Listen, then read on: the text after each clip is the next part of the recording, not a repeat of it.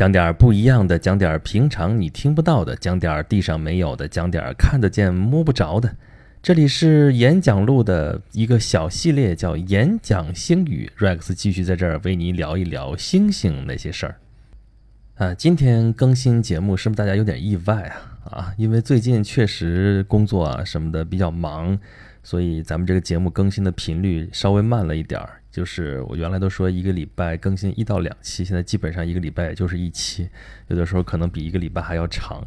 这次怎么那么快就更新了呢？大家不看看这个日子，今天是什么日子？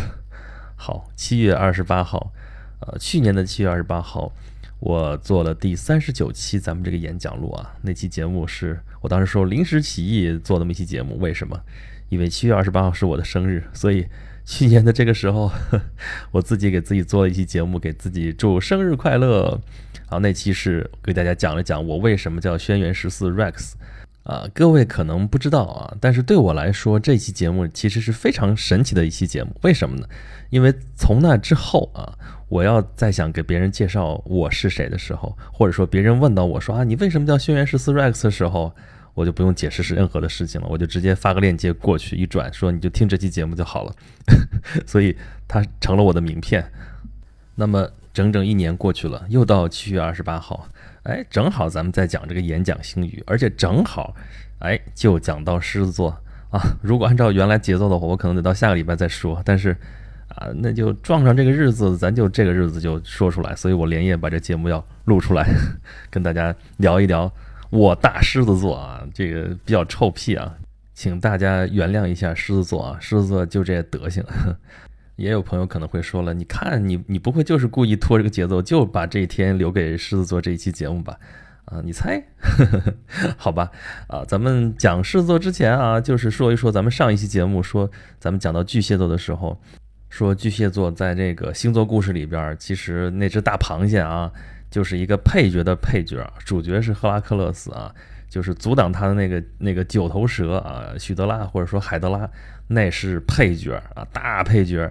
那么这个旁边掠阵的、旁边助战的这只大螃蟹，只能算是配角的配角。而且咱们还说了说这个螃蟹这个 cancer 跟这个呃癌症这个 cancer 之间到底有什么关系，中间还挺有关系。这个说出来之后，可能巨蟹座的朋友。请原谅啊，我丝毫没有要冒犯的意思，我只是在陈述一个事实啊。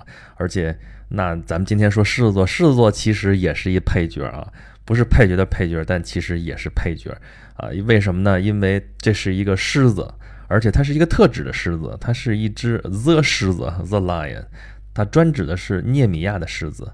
涅米亚就是古希腊的一个地方，那儿有一只狮子，这狮子可不一般啊，铜头铁臂，这刀枪不入，这都 literally 就是从字面上解释啊，这真的是这样的。后边咱们就会说到它为什么真的是这样了啊。然后这就是让这个赫拉克勒斯去干的这十二件工业当中的头一件，就是要去把这只狮子给制服啊。然后赫拉克勒斯就去了。啊，这个时候就体现出来他刚才说那个特征了啊，铜头铁臂，刀枪不入，这真的是刀枪不入。这赫拉克勒斯带的这武器啊，全都不管用啊。他见了狮子，他确实是一个好猎人，先躲在一边，然后先拿一支箭，就弓箭嘛，射了一箭，射了一箭，结果那箭头一嘣儿就弹开了，真的是铜头铁臂，根本就没有办法透入这个狮皮，然后再射一箭还是不行，正中胸口，你射的再准没有用。这个时候你都射两箭了，狮子还能不发觉吗？啊，就过来就打斗吧。打斗的时候，这个拿着这个棍棒去敲这个狮子头，哎，可不是咱们吃的狮子头啊。这个拿这个棍棒敲这个狮子的头，敲来敲去，这狮子顶多是晕一下，但是这个棍棒可就断了啊，就跟那个武松打虎一样啊。武松打虎也是带着根哨棒，他不是没有武器啊。你以为武松打虎就上来就愿意拿拳头打呀？人和动物的主要区别不是使用工具嘛，对吧？它是有武器的啊，但是这武器不经用啊，都是木棒啊。那上来打到那个老虎身上也好，狮子身上也好，这就整个就这个棍子首先先断了。那怎么办？上手吧！武松打虎是拿拳头直接打，生生就把老虎给打死了。但是这个对待这个只涅涅米亚狮子，这个赫拉克勒斯光使拳头是不行的。那最后怎么办呢？怎么能把这个狮子给制服呢？这武器都不管用啊，只能用他这一身蛮力啊！那怎么办？最后就是生生的把这只狮子啊喉咙给它扼住，然后生生就把它给勒死了。啊，到这儿为止，这狮子算是给弄死了。但是弄死了狮子之后，又犯了难了，怎么回事呢？啊，是因为按照约定啊，这个赫拉克勒斯是要把这个狮子皮剥下来带回去的啊啊！你说你把狮子给弄死了，那谁谁说了算呢？对吧？谁能证明？那就是这个狮子皮能证明。所以说他要把这个狮皮给剥下来，这又是一件艰苦的工作。因为狮子虽然死了，但是他前面说了啊，这狮子皮是怎么着来着？铜头铁臂，刀枪不入。刀枪不入啊，这相当于是矛盾了嘛，对吧？以子之矛攻子之盾，这相当于狮皮是最最结实的盾。那你用什么矛，或者说用什么工具，能把这个狮皮给它剥下来呢？哎，这个时候还真是一筹莫展啊！关键时刻神明来指引啊，就是号称是雅典娜女神过来对他做了下提示，说你用那爪子。对啊，这就是矛盾矛盾那个。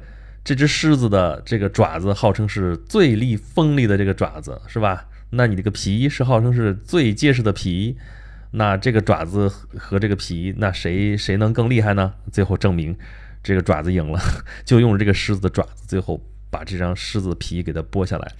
剥下来这张皮不只是拿回去作为信物了啊，而是这张皮就成了。赫拉克勒斯以后的一个盔甲啊，他就把那个狮子头扣在自己头上，哎，正好哎，那个狮子的脑袋搁到自己脑袋上面，然后那个下颌就是下巴颏啊，就像那个像那个护脸一样，把它嘣，咱不知道它到底是什么工艺啊，反正是弄得特巧，正好把那个脸给它护住啊，然后那个狮子的爪子什么的围的，你去看那个呃有关于这个题材，呃，就是赫拉克勒斯后来再去打斗啊什么什么那种画啊，咱们上期还贴过一张这个图。都是赫拉克勒斯带着一穿着一身狮子皮啊，头上戴一狮子头，然后围上狮皮这么一个盔甲出来征战的啊。后来就是说，呃，后世的考古学家去看古画的时候，就是凭借这个特征啊，这是去分辨说这是画的什么题材，这是其中的一个特别重要的一个特征。所以你看啊，狮子座啊，说起来多牛多牛啊，多那个风光怎么怎么样啊。但是实际上，在这个星座故事当中，啊，它在天上很华丽丽，但它实际上也是也得算是克拉克勒斯的一个配角啊。这狮子死了之后，就是被升到了天上，这就是天上的狮子座啊。这个狮子座咱们之前讲过了啊，狮子座里边最亮的那颗星星就叫轩辕十四。呃，咱听过演讲录的节目，至少咱得知道 轩辕十四是什么意思吧？要不然我白在这讲了一百多期了。那。整个这个星座在全天来说都是一个非常华丽的一个星座，这个星座非常好认，就是你在天上，在这个呃恰当的时候啊，你看到天上有这么一个反写的一个问号一样的这几颗星星能连起来，像是一个这个形状的话啊，那就是狮子头，那就是狮子座啊。那个反写的问号最下边那个地方，快到下边的时候，那个地方有一颗亮星，就是轩辕十四，就是周围这几颗星当中最亮的一颗，所以。这个狮子座的星座故事里边啊，这个狮子也是阻挡赫拉克勒斯没有阻挡成的一个配角。但是啊，那狮子在欧洲来讲，在西方文化当中，那就是权威，那就是权力的象征啊。这个各个欧洲的这个王室当中，你看那个文章啊，就是那个盾徽什么什么，这上面各种各样都是狮子的形象。然后雕塑里边也特别多的那种狮子形象，我曾经亲自去过，像英国，英国尤其是到处哪儿都是狮子，因为狮子就是英国皇室的一个象征啊。英格兰的狮子三只啊，你看那个那个国徽上面，它是一个盾徽啊，中间中间分四块，四块有两块是代表英格兰的，就是三只狮子啊，然后有一只是狮子是站起来的，那是代表苏格兰的，那也是狮子吧。对吧？然后就另外一个是爱北爱尔兰那地方是一只竖琴，那是那不是狮子，啊，那个国徽边上还有一只狮子啊，那边是独角兽，这边是狮子，反正到处都是狮子啊。你去特拉法尔加广场，那是纪念纳尔逊的那一个广场啊，这这算是伦敦的市中心了吧？啊，那几只狮子，四只吧，在那围着纳尔逊那个像，啊，你去白金汉宫门口，那也是狮子。你再去看各种会出现动物形象的地方，什么硬币呀，什么徽章啊，什么各种 logo 啊，各个地方塑像啊，什么什么，到处都是狮子。这还只是英国，那欧洲大陆上也是啊。那些徽章什么里边啊，不是狮子就是鹰啊，这都是最常用的元素。那狮子就太常见了。你可能区别就是说，你这个地方有几只狮子啊，有那个狮子的形象，你是站着的、趴着的、瘦的、胖的。有各种各样的讲究啊，每一种那个是个什么形象，它代表的什么意思，这里边那道道可多了，文章学啊，专门的一个学问，咱今儿就不不展开讲这个东西了，讲开就没完了啊。但是下面就有一个问题了，这欧洲有狮子吗？怎么说这么热闹？你说有狮子吗？因为你现在看狮子的话，最主要咱们就说，一看就动物世界来了，在非洲的大草原上啊，我看到几只狮子，怎么怎么怎么着，都是这种场景的。那个狮子天天特别懒，因为非洲也特别热，我们都知道，平时要节省体力，就天天就跟大猫一样嘛，白天睡觉，晚上狩猎，而且那个狩猎的时候啊，白天就是就在那趴着休息，然后。呃，就看见猎物的时候，走近的时候要谋定而后动，一击必杀。那狮子绝对是万兽之王啊！这个在中国来说，百兽之王就是老虎啊；在那个西方来说，这百兽之王就是狮子啊，都是大猫啊。这猫科动物绝对是站在食物链的顶峰的。在人类变得越来越聪明之前啊，这个世界应该是属于猫科动物的。所以，我们平常熟悉的这个。狮子的这个栖息环境还是这个生存的这个环境，应该是在非洲大草原上啊。比如说，大家不是看过那个动画片《狮子王》吗？对吧？百老汇的音乐剧《狮子王》，知道为什么里边那个狮子王叫辛巴吗？因为辛巴这个词本身在斯瓦西里语里边就是狮子的意思。斯瓦西里语是在非洲分布比较广的一种语言啊，所以你说把这狮子命名为辛巴，就相当于说叫这狮子说，哎，狮子就叫狮子，这是一个插曲。但是从侧面也是证明了说啊，这狮子确实是现在主要栖居在非洲的大草原上啊，而且是撒哈拉以南的非洲。啊，但是呢，这个考古学家确实也考证了，说啊，狮子的确就是起源于非洲，但是在早年的时候啊，这个撒哈拉以北也是有狮子，而且狮子在迁徙，迁徙甚至远的啊，经过了从非洲到了亚洲，到亚洲之后呢，到欧洲，然后从亚洲这边又跨越白令海峡，甚至到了美洲，从美洲甚至还到过南美洲，啊，这个分布确实也比较广，但是后来都销声匿迹了。啊，等在史前时代的时候，就在古希腊神话这个时代的时候，我们可以看到这神话里边这些都是跟狮子还是有关系的啊。这个赫拉克勒斯怎么能够就把这只狮子给弄死呢？如果这狮子根本就不存在的话，对不对？啊，我们这个路径当中也能看到一些端倪，比如说啊，狮身人面像，那个狮身人面像，那可是有正经的一个塑像在那摆着，恨不得几千上万年了。那这个狮身人面像，那个狮身。那从哪儿来的呢？那长得就是个狮子嘛。所以说，当时撒哈拉以北的这个地区也是有狮子的。而且到亚洲，你去看那个什么呃中亚的一些国家的过去的一些浮雕啊，什么什么赫梯啊，什么帝国的那种呃浮雕上面都还是有狮子的。所以在古希腊时代啊，确实是有狮子的啊，只是很早这个狮子就灭绝了啊。有说是公元后一百年，有人说公元后十世纪的时候那个狮子后面还有啊，有人说。这个在那个东欧最荒蛮的地方，巴尔干半岛什么什么角角落落里边，好像还是有狮子的，但这都是很少见很少见了啊。但总之吧，欧洲曾经还是有过狮子的，至少至少在东东欧巴尔干半岛这个地方啊，还是有过狮子的啊。所以说啊，你没吃过猪肉，总还是见过猪跑的嘛啊。你说英国人那么爱狮子啊，虽然他自己本土上就是长期也就没有狮子嘛啊，但人家好歹啊还是有过狮子的。啊，这个欧洲他至少知道狮子长什么样啊，所以他你看他做的那个塑像啊，什么那狮子跟那个实际形象还是差不了多少的。但你到中国这狮子，咱们就差太远了。咱们都知道大门口那石狮子长什么样，跟那动物园里看的狮子完全不是一回事儿啊！这都是中国是通过这个描述啊，说啊狮子长什么什么什么样啊。中国这个狮子形象从哪儿来的呢？是两千年前从西域传过来的。那西域这个从哪儿传过来的呢？啊，当时那个狮子啊，多半都是从印度那边传过来，就是狮子的栖居地啊，最远是到过。啊，那那在史前咱不说了啊，后来长期比较稳定的一个栖居地，到过印度。你看看佛教里面有过很多狮子存在的痕迹啊。这个佛讲经说法的时候就有狮子啊，狮子还是佛的一个化身啊。文殊菩萨坐骑不就是狮子吗？青狮白象啊，这是青狮，这是狮子啊。佛门讲到的时候叫狮子吼，对吧？狮子吼啊，这个金毛狮王谢逊的武功也叫狮子吼啊，这从佛教里面来的狮子吼啊，所以说。啊，中国人是没见过狮子，但是没少听说过狮子，所以就凭想象弄了个狮子出来啊。就是想象的东西，其实倒好办了。我爱说它是什么样是什么样，但是狮子在中国它就不是一个权威的象征啊，中国权威的象征是什么呢？是龙，对不对？真龙天子皇帝。那狮子是什么呢？就是也是不是一般人能用得起的。一开始啊，都是给达官贵人干嘛守门的啊。你要去什么旅游景点的，不用去景点，去找个大宅院门口看见石狮子的时候，一般都是标配标准的俩狮子啊，俩狮子一公一母啊。这个还会告诉你说哪个是公哪个是母的，对吧？脚底下踩着孩子的那是母的，对吧？脚底下踩绣球的那是公的，这是狮子啊。这基本上是民间的祥瑞之兽啊啊，就跟麒麟啊什么的已经快平起平坐了。在中国，狮子还有一个名字啊，叫酸泥啊。这个火眼酸泥，这是后水浒上的英雄的绰号啊。这个酸泥呢，在中国，呃，虽然它本来是指的是狮子，但是这边这传来传去又说它是龙生九子之一啊。这好说还排行老五，说的有鼻子有眼儿，这是其中的一个版本啊。呃，反正它是一个祥瑞之兽，已经跟原始的那个狮子已经没什么关系了，因为在中国的这个本土上其实就没有狮子，中国本土上的百兽之王是老虎。啊，这跟它的那个栖居，跟它的生活方式有关系啊。这狮子一弄就是要，现在还在大草原上面，而且它是群居动物啊，一一一整又是一大群。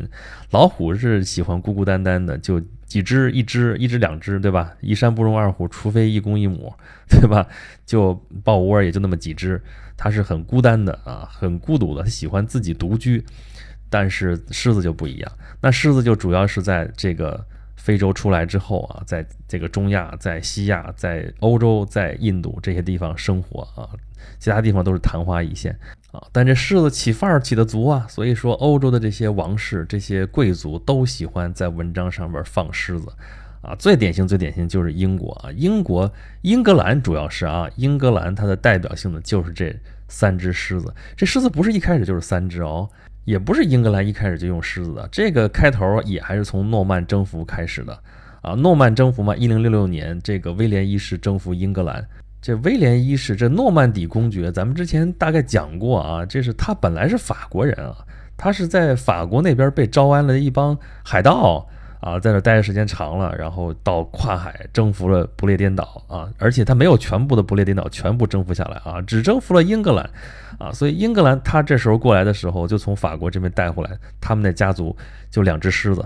后来到了那个著名的狮心王理查的时代，那就是变成了三只狮子，这狮子全部都是红底金狮子啊，原来是两只，后来变成三只啊。有人说那第三只是哪儿来的呢？第三只说他绰号不是叫狮心王理查吗？Lion Heart，所以那那只狮子就是他这只，也有说其实不是啊，是来源于他之前的封地，叫是阿奎丹公国。阿奎丹公国是在法国的啊，咱们之前讲过啊，英王当年统治了法国的大片的土地啊，这个大片大片的土地大到什么程度，比法王统治的土地都多啊，所以所以你说这个英国啊，英格兰本土其实没有狮子了。啊，那这个狮子从哪儿来？就是从欧洲大陆上来的。欧洲大陆其实长期也都没有狮子，只有在那个角角落落里边，在希腊那边，在巴尔干半岛那儿有狮子。但好歹他们还是见过狮子啊，所以那狮子还是有模有样。那英格兰这狮子。呃，就是三只狮子，三只红底儿的金狮子啊，现在在国会上都能见到。那么，英格兰王室这个这个这个徽章啊，经过了好多轮的变换，因为他这个家族嘛，统治的土地越来越多啊，这个多一块就往那个文章上要加一块，少一块那得再去一块，到最后到现在定定下来的，你看到的啊，英格兰、苏格兰的代表在文章上面都是狮子。啊，区别只是这是三只红底儿金狮子，那是一个苏格兰那个是一个金底儿的一个红狮子，就这个区别，而且它是站着的。啊，狮心王理查，这是跟狮子最有关系的一个英国国王啊，从他开始，这就是三只狮子了，英格兰的代表的三只啊，这个红底儿的金狮子。那他为什么叫狮心王呢？这个他有两个故事啊，一个是他小的时候，十二岁。就是有一会儿就找不着他了，人影不见了。后来终于在树林里边找着他了，浑身都是血，啊，在旁边躺着一只狮子，已经死了。哇，这太厉害了！十二岁就就干到了一只狮子啊，这个很厉害，所以他是狮心王啊。这故事就有人质疑啊，说英国有狮子吗？他小的时候就能干掉一只狮子，这肯定是假的啊！别忘了，他小的时候是在法国生长大的啊，这个在阿奎丹那边啊，所以这还是在欧洲大陆。欧洲大陆还是有可能有狮子的，就是在法国那地方也不好说。啊，另外一个故事是说他他不是非常狂热的参加十字军吗？啊，他是十字军里边最伟大的战士，就是这个理查一世，啊，他呃虽然是治国不怎么样啊，他这一辈子他说是英国国王，但这一辈子到英国本土一共就没来过几回，一共也没待过几个月，他连英语都不会说啊啊，大量的时间要不就待在法国，要不就在征战。他是一个伟大的战士，但不是一个合格的国王。啊，他去参加十字军啊，他参加的这次十字军啊东征还算是成果比较辉煌的，但最后也没有达到预期的目的啊，这圣地近在咫尺也没能收回，然后回国的途中就被他的在政治上的死敌啊，神圣罗马帝国的皇帝亨利六世就给抓起来了，抓起来之后呢，就把他跟狮子关在一块儿了，这个说你不是很牛吗？好，那就把你跟狮子关一块儿，看看谁能活下来。结果呢？啊，最后肯定是他活下来了，这就是他的传奇啊！他活下来，而且他生生的就把那个狮子的心脏给挖出来了，然后扔到嘴里吃了，所以这就是个野蛮人嘛！啊，但是他从此就有一个绰号，说叫狮心王理查啊，狮心王这也是其中的一个来源啊，也不知道到底哪个是真的，但是这个绰号是真的，它跟狮子有关，这也是肯定的。最后再说一下咱们这个标题啊，这个标题写的比较大啊，我是太阳，这狮子座。这个说这句话的人呢是尼采，大家都知道啊。尼采说我是太阳，好像很狂。后来他还发了疯，最后死掉。然后尼采并不是狮子座啊，但这句话是名言。今天咱们不说尼采，但是要说狮子座跟太阳是有很深的渊源。这个狮子，咱光说了是百兽之王，在西方来说文化当中就是这样，它是权威。然后太阳神的崇拜跟狮子经常就联系在一起啊，而且咱们现在都知道说狮子座的守护星座就是太阳啊。这个之前那个就是冥王星被呃剔除出那个九大行星的行列那个时候啊，还说呢，因为某个星座就是以冥王星作为守护星的啊，后来就被踢掉了。我当时就说这事儿在狮子座上绝不会发生，因为你再怎么踢，你把九大行星全踢掉啊，这个狮子座照样还是有守护星，因为狮子座的守护星是太阳，这足够值得这个狮子座再出来臭屁了。好吧，咱们这期节目就是跟狮子座有关的啊，跟狮子有关的啊，七绕八拐的，呃，充分发挥了咱们漫谈节目的特色啊，讲了一堆东西。呃，我最后就想说一句话啊，虽然狮子座看上去好像很狂，看上去好像很这个臭屁啊，但是心还是很好的。呃，希望大家都跟狮子座做朋友。啊，怎么做朋友呢？欢迎大家关注我的微信公众号“轩辕十四工作室”，在里边可以跟 Rex 聊天哦。啊，可以来吐槽，可以想说什么都可以。啊，好吧，咱们今天节目就到这里啦，下期节目再见哦。